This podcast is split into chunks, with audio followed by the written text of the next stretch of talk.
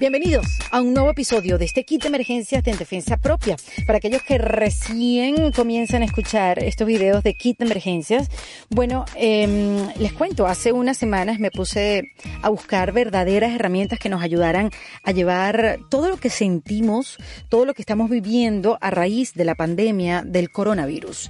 Y mm, he conversado con psicólogos, nutricionistas, he conversado con periodistas y hoy voy a conversar con una doctora. Una doctora que está en lo que llaman en primera línea, en la línea de fuego, atendiendo pacientes con coronavirus en la ciudad de Barcelona, en España, uno de los países más golpeados hasta ahora por esta pandemia, donde hace unos días ya comenzó a bajar el número de muertes diarios, gracias a Dios. Y muchos dirán, bueno, Erika, pero ¿y por qué quieres hablar con una doctora? ¿Por qué? Bueno, porque yo creo que necesitamos un poquito de perspectiva perspectiva a la situación, a tu situación, a, la situación que vive cada quien, porque la vivimos de diferentes maneras, ¿no? El que vive solo la vive muy diferente al, al que vive con un familión o, o al que vive con unos abuelos o al que está enfermo. Y creo que también es necesario conocer el punto de vista de los médicos, las doctoras, las enfermeras, enfermeros que están atendiendo en el mundo entero a todos los que están afectados por este virus. Y hoy quiero que conozcan a Carlota Lazo Ella se graduó en el 2013 de médico cirujano en la Universidad Central de Venezuela, en la Escuela Luis Racetti. Y en el 2015, pues se fue a España para hacer una residencia en ese país en alergología en el Hospital Germán Trías y Puyol de Barcelona. Ahora es residente de tercer año y hace guardias en el área de urgencia general de medicina interna. Claro, Ahora, durante la pandemia COVID-19, cubre el área de urgencias y la planta de hospitalización de pacientes COVID positivo. A Carlota la conozco desde chiquita, ya que es hija de uno de mis mejores amigos que vive en Venezuela, el locutor, director de cine Enrique Lazo, que hicimos juntos muchos años eh, radio. Eh, y yo estoy segura que cuando Enrique tenía que buscar a Carlota en las madrugadas, mientras ella hacía su guardia en el hospital, ahí en Caracas, él jamás imaginó, ni su mamá, ni la misma Carlota, que iba a tener que vivir esta pandemia así de frente, todos los días. Bueno, pues pude conversar con ella porque justo en estos días está aislada, ya que tuvo contacto con un paciente que dio positivo al COVID-19. Y hablamos de la situación que ella tiene que vivir a diario y sus compañeros también, de lo que ella siente, de lo que ve y de lo que tiene que bloquear como médico para poder seguir haciendo bien su trabajo. Esta conversación creo que nos va a abrir el corazón y nos va a hacer sentir a muchos el privilegio que tenemos de estar hoy en día en nuestras casas, mientras otros tienen que salir a atender a tanta gente enferma. Bueno, yo los invito, antes de que comencemos esta conversación, a que se suscriban a mi newsletter en ericadelavega.com. Es totalmente gratis. Recuerden que si me dejan su correo electrónico, todas las semanas les va a llegar información que voy acumulando durante la semana y después la comparto con ustedes. Y también eh, los quiero invitar a que se vayan a nuestra página de Patreon, patreon.com slash en defensa propia, para que sean miembros y puedan recibir material exclusivo del podcast, eh, videos, eh, código de descuentos, en fin, mucha información que siempre estamos generando para ustedes. Ahora sí lo voy a dejar con Carlota Lazo Uslar desde Barcelona, España, en este kit de emergencias en defensa propia.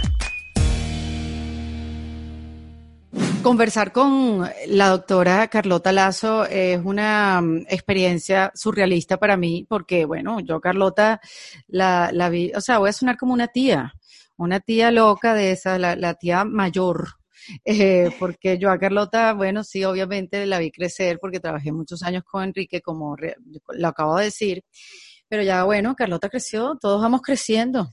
Y Carlota ahora es la doctora Carlota Lazo. Bienvenida. Gracias, Erika, por tenerme. No, gracias por aceptar la llamada.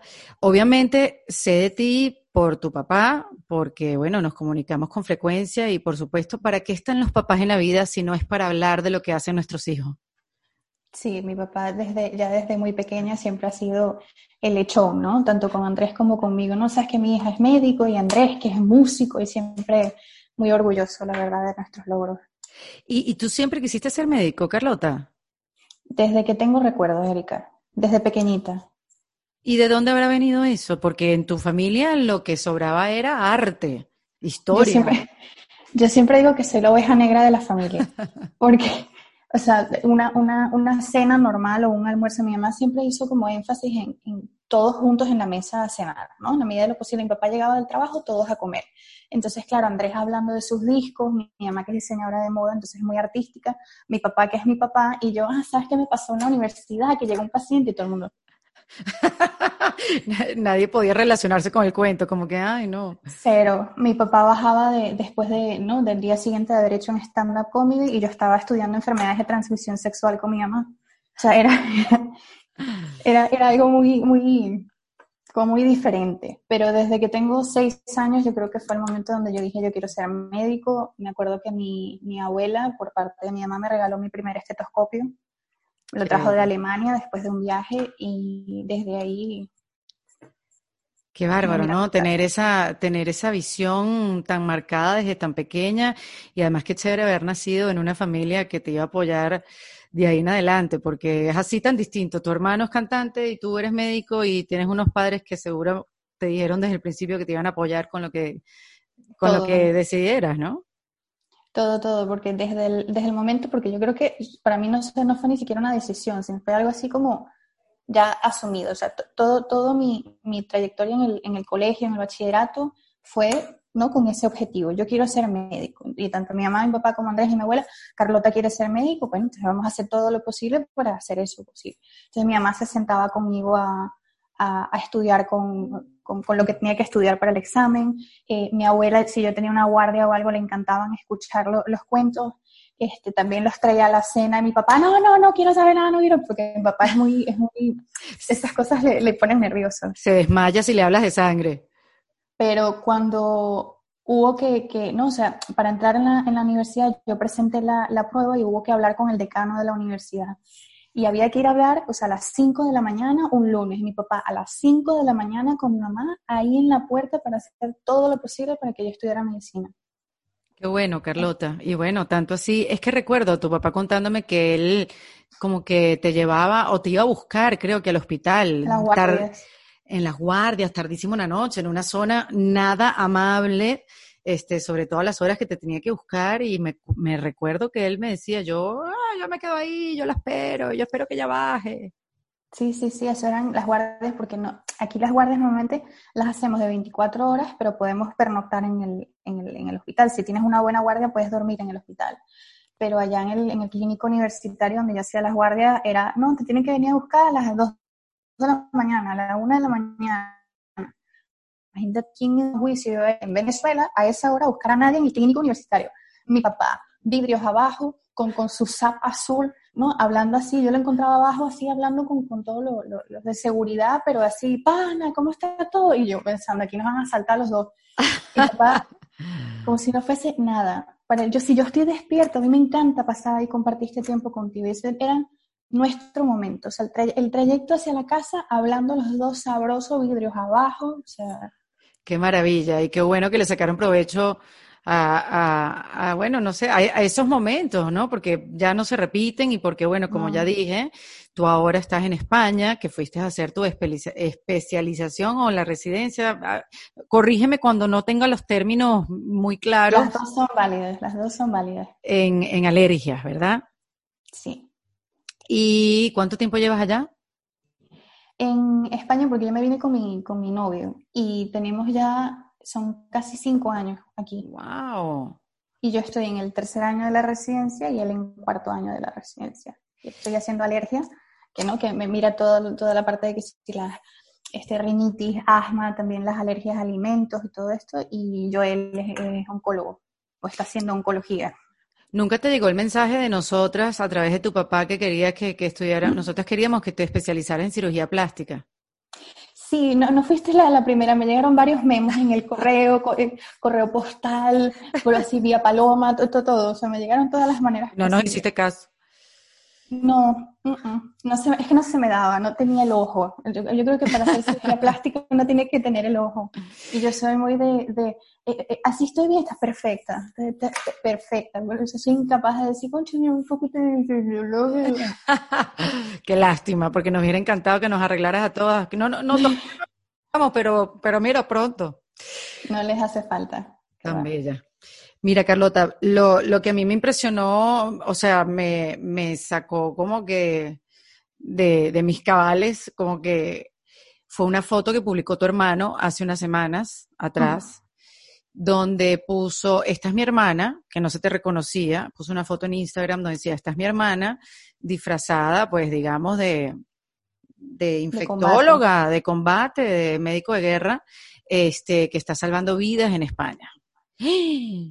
Y a mí como que me dio un susto. Yo, ¿verdad que Carlota está en España, uno de los países más afectados por el coronavirus?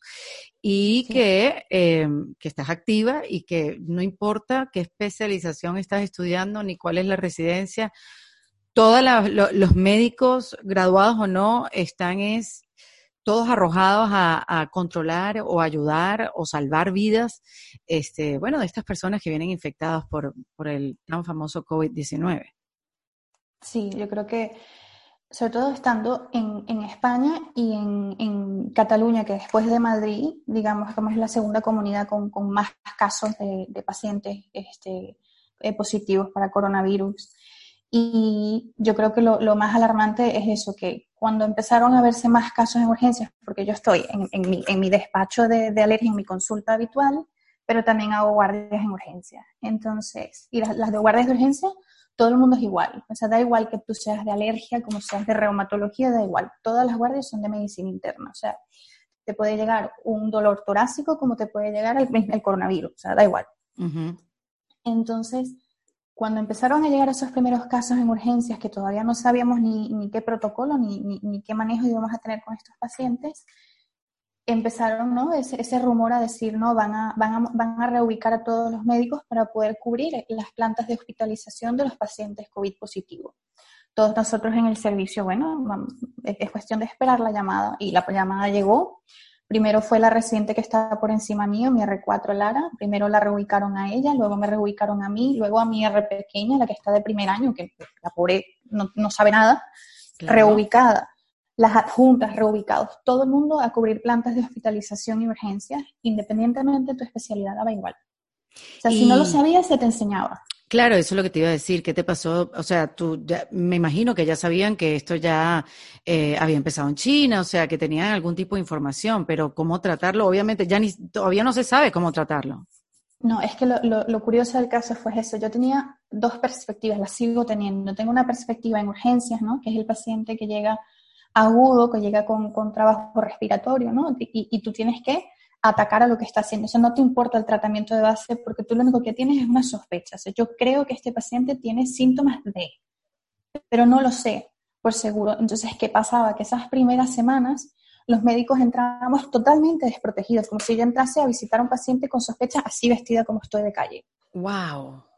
Porque no sabíamos a lo que nos estábamos enfrentando. Entonces, esas primeras dos semanas, ¿no? como el periodo de incubación es de 15 días, no mostraron realmente la cara, sino 15 días después, cuando ya había más número de casos. Entonces, todos esos médicos inmediatamente, o positivos o aislados, porque habían entrado sin ningún tipo de protección. ¡Wow! ¡Qué fuerte! Entonces, esa foto que publicó Andrés es el uniforme que estamos utilizando nosotros en urgencia, que es totalmente ineficiente para lo que estamos haciendo. Esto es, consiste en una mascarilla que se llama FPP2, eh, que lo que hace es evitar el contagio de un paciente hacia ti, es decir, te protege a ti del, del, virus del paciente. Tienes una bata que como no es impermeable, te ponen un delantal encima, que en esa foto era una bolsa de basura porque ya no teníamos delantales, doble par de guantes para protegerte y unas gafas con un gorro, ¿vale? Entonces, la primera guardia teníamos eso. Ya las siguientes guardias tú notabas que no habían suficientes guantes, que no tenías la, la, las, ni las bolsas de basura. Entonces, a medida que iban pasando los días y las guardias, ibas visitando cada vez más desprotegido. Wow. Y tú llegas, tienes una sospecha, ¿no? Inicialmente los primeros casos eran eso, era una sospecha, tú los, tú los visitas, pones tratamiento, pero te, te tienes que proteger tú también. Y después claro. en la planta de hospitalización era todos los días una reunión a las dos y media de la tarde de qué les vamos a poner a estos pacientes. Bueno, parece que en China está funcionando este tratamiento. Vale, vamos a poner esto. Al día siguiente, no, este no funciona, fuera, ahora el nuevo es este. O sea, no, no, no, no sabíamos ni que están. Suena mal decirlo, pero realmente íbamos un poco con los, con los ojos tapados. Claro, y creo que todavía hay mucha desinformación y creo que todavía se están probando muchas cosas. Mira Estados Unidos, que sabía que la, sabían que venía con todo y no se tomaron las medidas como a tiempo. O sea, y, y mira la cantidad de casos, cómo suben, cómo se duplican a diario y, muchas de esas quejas, porque yo también he estado viendo en, la televisión americana, por ejemplo, donde se están entrevistando a muchas enfermeras, a muchos mm. médicos y, hablan de esta situación que no tienen los, los elementos para protegerse, que se están acabando, más allá de los ventiladores, que sabemos que es un problema este, y que no hay suficientes ventiladores en el mundo para enfermarnos todos a la misma vez y por eso el distanciamiento. Pero ¿cómo se protegen? Yo también he visto fotos de médicos donde lo que tienen es un, una, una máscara que es un hilito de tela. Sí. Y, que no te protege. Y que no te protege.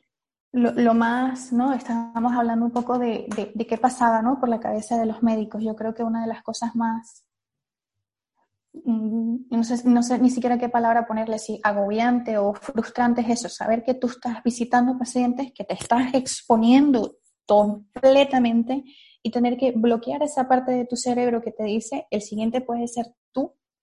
No.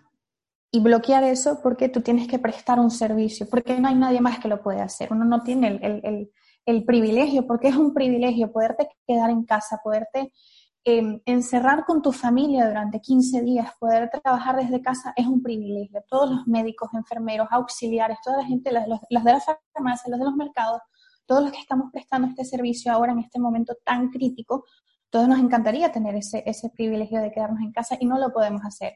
Tenemos claro que tenemos que prestar un servicio que el mundo nos necesita ahora, porque ya no es una cosa de España, no es una cosa de Europa, es una cosa que es a nivel mundial, que estamos viendo que los casos van en ascenso. Entonces, ¿no? Es, un debate, me, sé, sé que me estoy exponiendo, sé que, bueno, yo estoy aislada por haber estado en contacto con un paciente COVID positivo, quiero decir. ¿Y eso, y eso porque estuviste desprotegida? ¿Cómo, cómo tuviste ese contacto? ¿No tenías idea?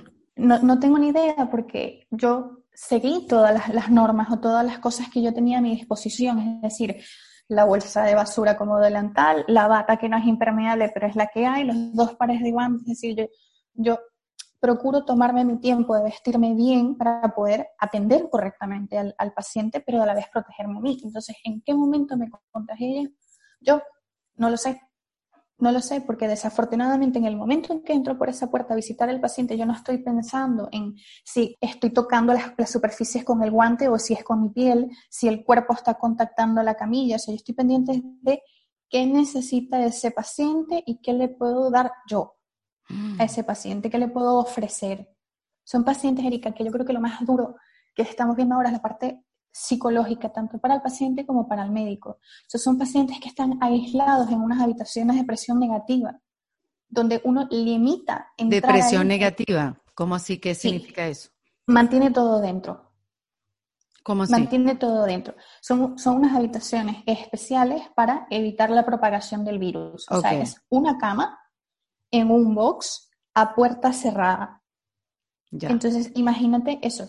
cada habitación es un paciente que está solo, no permitimos familiares. Y no permitimos familiares para poder disminuir los contagios. Claro. Entonces, si es un señor que está de residencia institucionalizado con Alzheimer de 85 años, igual no se da cuenta que está solo. Pero un señor de 60 años que tiene a su mujer en casa, que tiene los nietos que están preocupados por él y está solo en esa habitación, es muy duro. Es muy duro, Carlota. Y yo te digo eso, como dices tú, para el paciente, pero también, o sea, para ti, para ustedes, para los médicos, para los enfermeros, los, para los que están ahí dando el pecho, entregándolo todo. Porque, a ver, tú sabes que puedes ser el próximo y además el, la empatía, el sufrimiento de otra persona, saber lo que puede llegar a pasar, eh, que te puedes, puedes morir solo en una habitación, que me imagino lo has podido ver, me imagino, porque es que es increíble cómo sube la cantidad de muertes eh, a diario en España. Estamos grabando esta conversación, hoy es miércoles 2 de abril y este, hubo 2.093 muertes en Cataluña. Este, es lo que acabo de leer en el periódico. No sé mañana, ojalá empiecen a bajar, eso es lo que está esperando todo el mundo. Pero, ¿qué, qué, tú, cuando te enteraste que, que, esto venía y que les iba a tocar a todos eh, ir hacia adelante, porque bueno, sí, tú quieres atender alergias, yo, yo, o sea, el médico yo sé que tiene una vocación, así como que es el profesor, así como que es mm. el, político, tiene una vocación que es, que es como más grande, más grande que, que, ustedes mismos, ¿no? Pero bueno, uno nunca se imagina el peor escenario, ¿o sí? No. No, yo la verdad es que incluso cuando voy a las guardias, ¿no? Y me enfrento con cosas duras, con, con, pacientes con los que lloro, con los pacientes con los que se me ponen a llorar a mí y uno tiene que permanecer duro porque tú eres su, su, su, apoyo. Eh, tengo momentos tan especiales durante la guardia que hace que todo lo negativo se olvide. Entonces, no lo, no lo, incluso cuando empezaron a verse los primeros casos, yo fui una de las que lo subestimé. Yo dije, bueno, pero vamos a mantener la calma. O sea, nosotros seguimos haciendo lo que venimos haciendo hasta ahora. Es decir, bueno, vamos a tener que hacer más guardias para cumplir. Bueno, ya, yo hago cinco a seis guardias al mes. Bueno, se harán más, es lo que se tiene que hacer. O sea, nunca me planteé el peor escenario realmente. Mm. Y cuando nos empezaron a reubicar en nuestro servicio, que mis dos enfermeras se fueron a la unidad de cuidados intensivos y a nosotras nos subieron a planta a visitar a todos esos pacientes COVID positivos y una de mis adjuntas se fue a urgencia, entonces ya tenía las, tres visiones tenía cómo iban en la unidad de cuidados intensivos, cómo estaban en urgencia y cómo estaban en planta. Y escuchar sus palabras y las cosas que han tenido que vivir y las cosas que están pasando es donde tú dices, wow, o sea, esto no, no es un juego, no, no los podemos tomar como un juego. Sí, estás demasiado cerca, estás, estás de frente. Estás completamente de frente. Y, cuando te enteraste, llamaste a tu familia, que llamaste a tus padres, o sea, ¿cómo, ¿cómo fue tu reacción? O sea, como con calma, que estoy viendo ahorita como que, bueno, lo subestimaste, que quizás era una protección también, ¿no?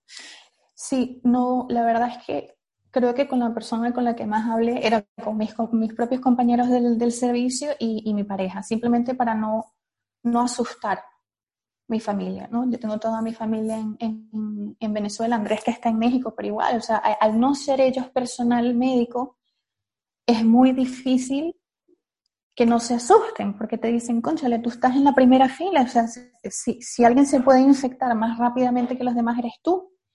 Entonces, para que no se preocupasen, ¿no? Me, me, mantenía muy, muy, muy tranquila, ¿no? Todo está bien, estamos manejando, yo tengo toda la protección que, que puedo usar, mentira estamos con una bolsa de basura, que la auxiliar de, enfermería te hace el favor de decirte, ven acá, yo te arreglo eso, y trácata, te pone una bolsa de basura encima y adentro.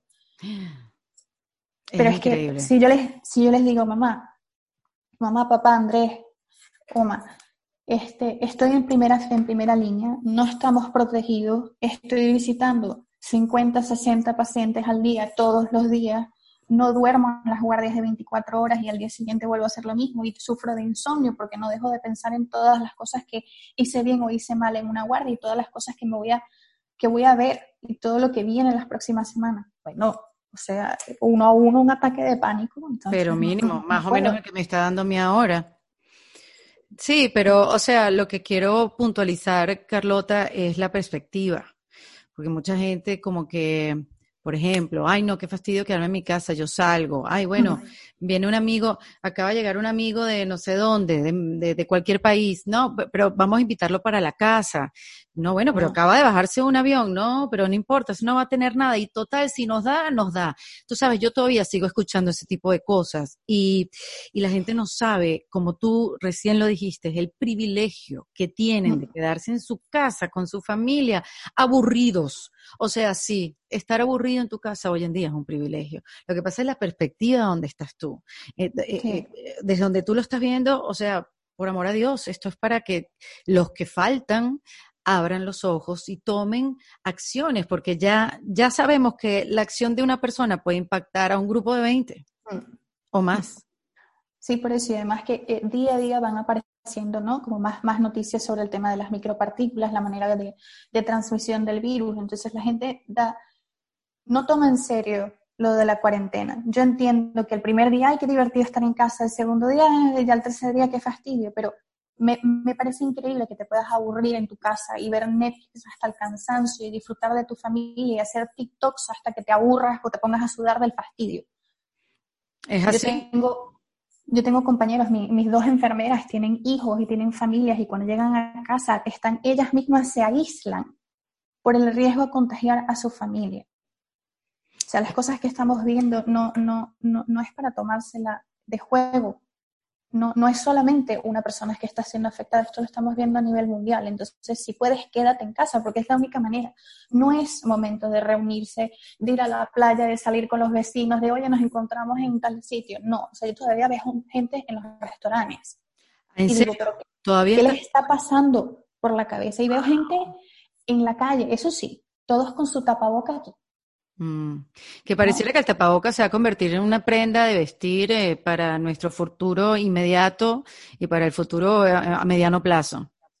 Es que es algo surreal. Yo lo, estaba comentando con, con, mi papá, que yo, yo, yo, así como ellos heredaron toda la parte artística y son capaces de, de escribir, ¿no? y, y, y, Andrés, que toca todos los instrumentos del mundo, yo soy incapaz de escribir algo ni para salvarme la vida. O sea, a mí la, la medicina y ya está no toco ningún instrumento y no puedo escribir ninguna canción para morir. Entonces, claro, yo pensaba y decía, es que esto es de, esto es de novela. O sea, yo, yo recojo todas mis cosas para ir al hospital, cojo la mascarilla en la puerta y me pongo mi mascarilla y salgo. O sea, ¿en qué mundo cabe eso?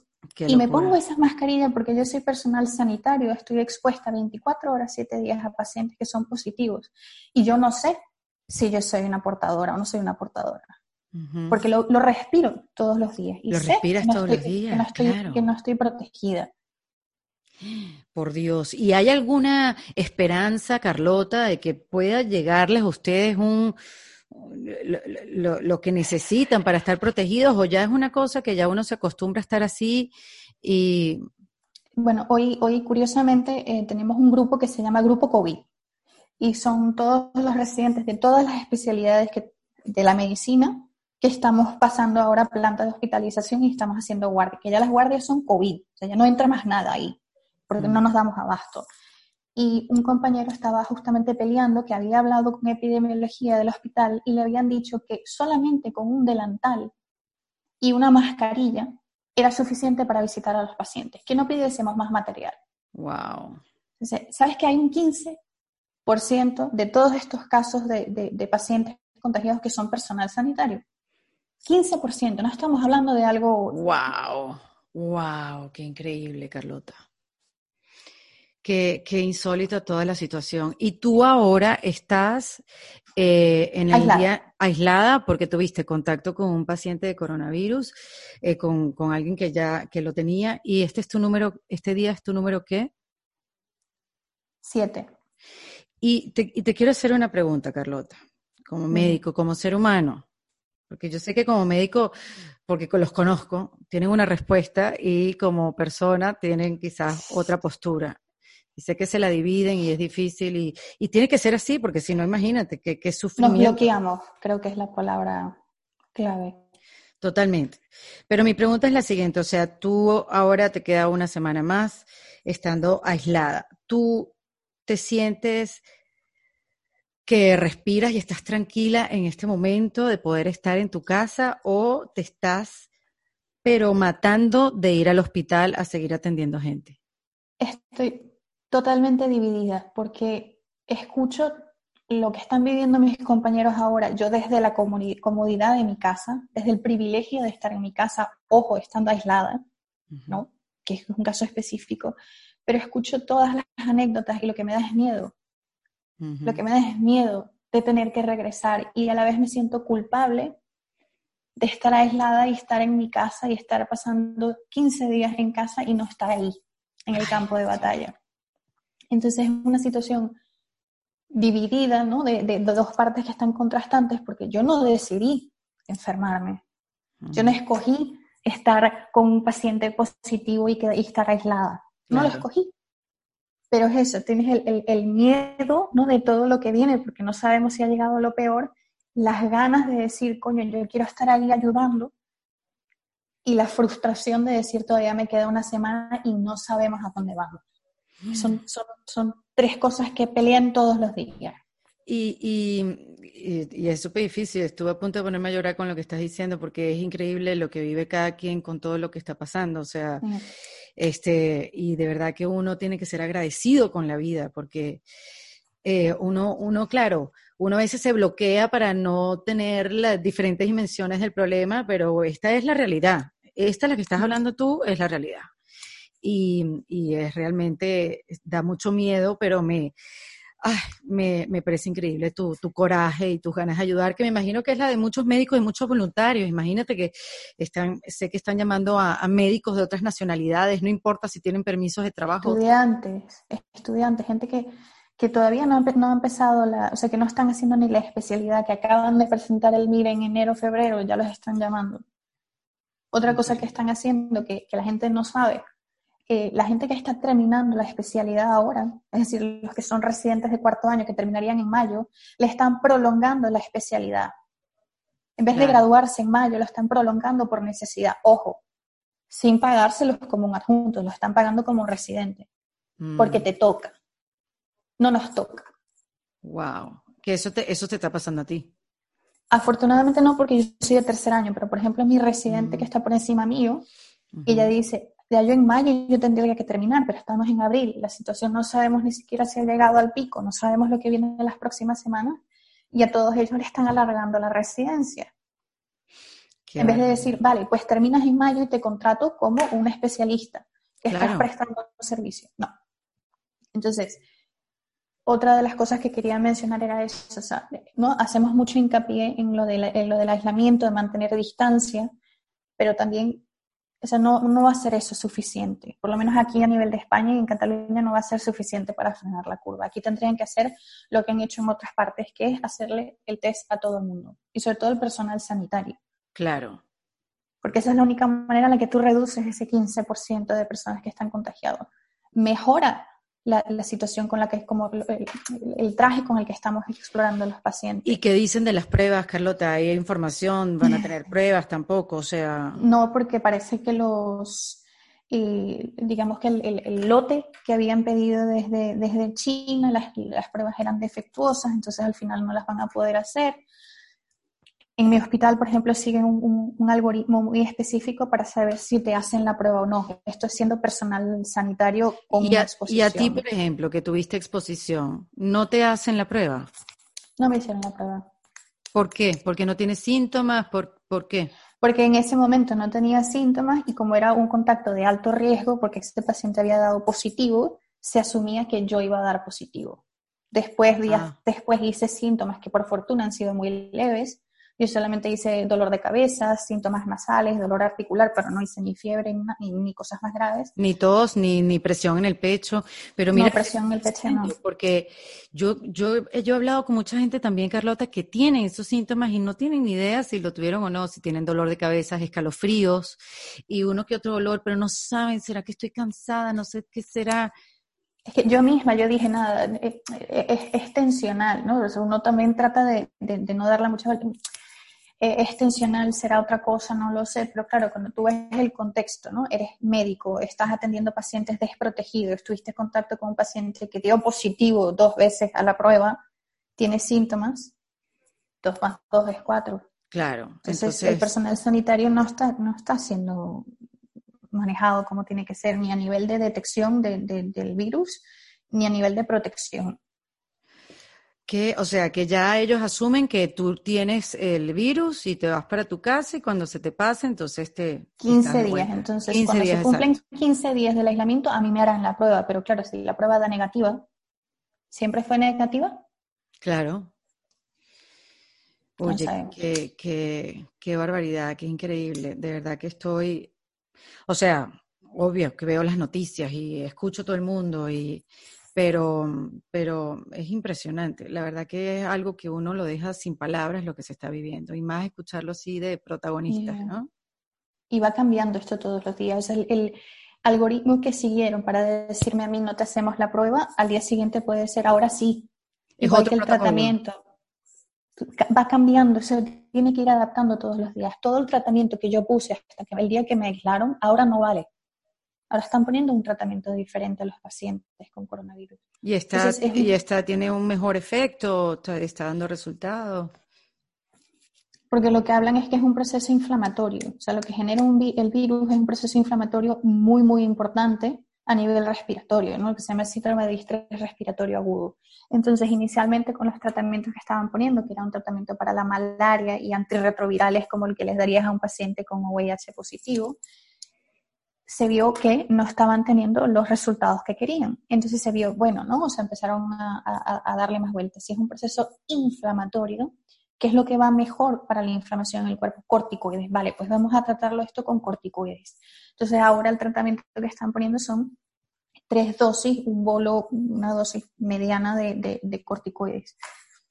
Pero van sobre la marcha. ¿Quién sabe? Ay, Carlota, yo siento tanto tener que hacer, eh, eh, tener que hablar contigo en esta circunstancia. Llevo muchos años sin verte. Estábamos recordando que la última vez fue cuando Matías, Matías tenía como un año que lo llevé a conocer a los nuevos perritos de tu casa, Olivia y, ¿cómo es que es el otro? Y Dunga. y Dunga, el pastor alemán. Y, Matías ahí le metió la mano en la boca a los dos perros hasta, hasta el brazo completo. Se me había olvidado que había sido en esa época, pero bueno, Matías tiene 11 años. Llevaba mucho tiempo sin verte, sin hablar contigo, sabía de ti, pero lamento, lamento mucho que haya sido en esta circunstancia. Y por otro lado, me alegro mucho que me hayas querido dar la entrevista, tener esta conversación, porque creo que definitivamente nos das una perspectiva diferente y yo creo que eh, cualquiera que, haya escuchado todo lo que Carlota nos contó y haya, tenga alguien alrededor que no le dé importancia al virus, que siga saliendo, que, no le importe simplemente, porque eso es un virusito y es una cosa ahí que, no, le afecta a mm. nadie, pues pónganle esta conversación, póngansela, que la escuchen y que concienticen, porque pareciera que es una de las pocas cosas que se pueden hacer para detener esto.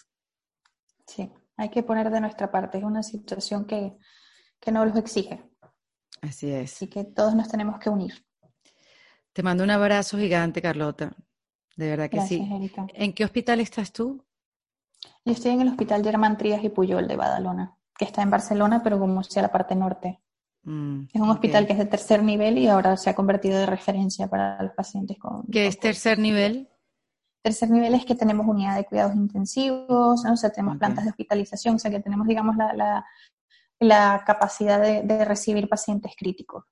Que de hecho ahora, mm, como no nos damos abasto, están construyendo e improvisando áreas de unidad de cuidados intensivos para poder cubrir las necesidades. Claro, pero ahí la gran pregunta es, eh, ¿podrán hacer nuevos espacios y, el personal médico? Eh, los de pediatría, las urgencias de pediatría fueron derivadas a un hospital de niños en el centro de Barcelona y los pediatras están siendo entrenados, porque ellos ya hacen UCI neonatal, están siendo entrenados para UCI de adultos. wow. Mm, Entonces están, están haciéndolo sobre la marcha. Tengo adjuntas, mis adjuntas y de otras especialidades que las están enseñando cómo ventilar un paciente en planta para que los de neumología que no se dan abasto porque no tienen suficiente personal, les quiten un poco de, peso y lo podamos hacer nosotros. Y la biblioteca que quedaba en la segunda planta del hospital, ahora la, están reconstruyendo para hacer una unidad de cuidados intensivos. Están tratando de, de hacer todo lo posible, pero si sigue así, se va a colapsar el sistema de salud y ese es el problema si no nos quedamos en casa. Pensaría que ya estaba, pero pensaría que ya estaba colapsado. Sí, pero ahora lo que va, o sea, ya está colapsado las unidades de cuidados intensivos y en nuestro hospital que todavía están tratando de manejarlo. Pero va a llegar un momento que van a ser como algunos hospitales en Madrid, que es cerrar y no aceptamos ningún paciente porque no tenemos dónde meterlo. Y eso, eso, o sea, no quiero ni pensar. Totalmente, totalmente. Estoy pendiente de ti, Carlota. Te mando un Gracias, abrazo. Erika, por todo. Protégete mucho, que te proteja Diosito, la Virgen, porque esas protecciones también son, son fuertes y funcionan. este, Te tendremos muy en mente y, rezando por tu salud y por toda la gente que atiendas y llegue a tus manos. Amén, gracias. Te mando un beso gigante. Igualmente. Ah, te quería preguntar, Carlota, fíjate, Dime. porque como estas, estas conversaciones son en el marco de un kit de emergencia, este, la estoy armando, estoy armando un kit de emergencias para, para lo que estamos viviendo. Y mm, te quiero preguntar, ¿qué meterías en ese kit de emergencia? Una sola cosa. Solidaridad. Mm. Me lo imaginé. Creo que eso es lo más importante. Seguro que sí. Para adentro irá la solidaridad en este kit de emergencia que estamos armando todos juntos. Te mando un beso gigante otra vez y cuídate mucho. Igual. Esto fue en Defensa Propia, producido por Valentina Carmona y editado por Andrés Morantes, con música original de Para Rayos Estudios. Recuerden suscribirse y recomendar el podcast. Yo soy Erika de la Vega y nos escuchamos en un nuevo episodio. Hasta luego.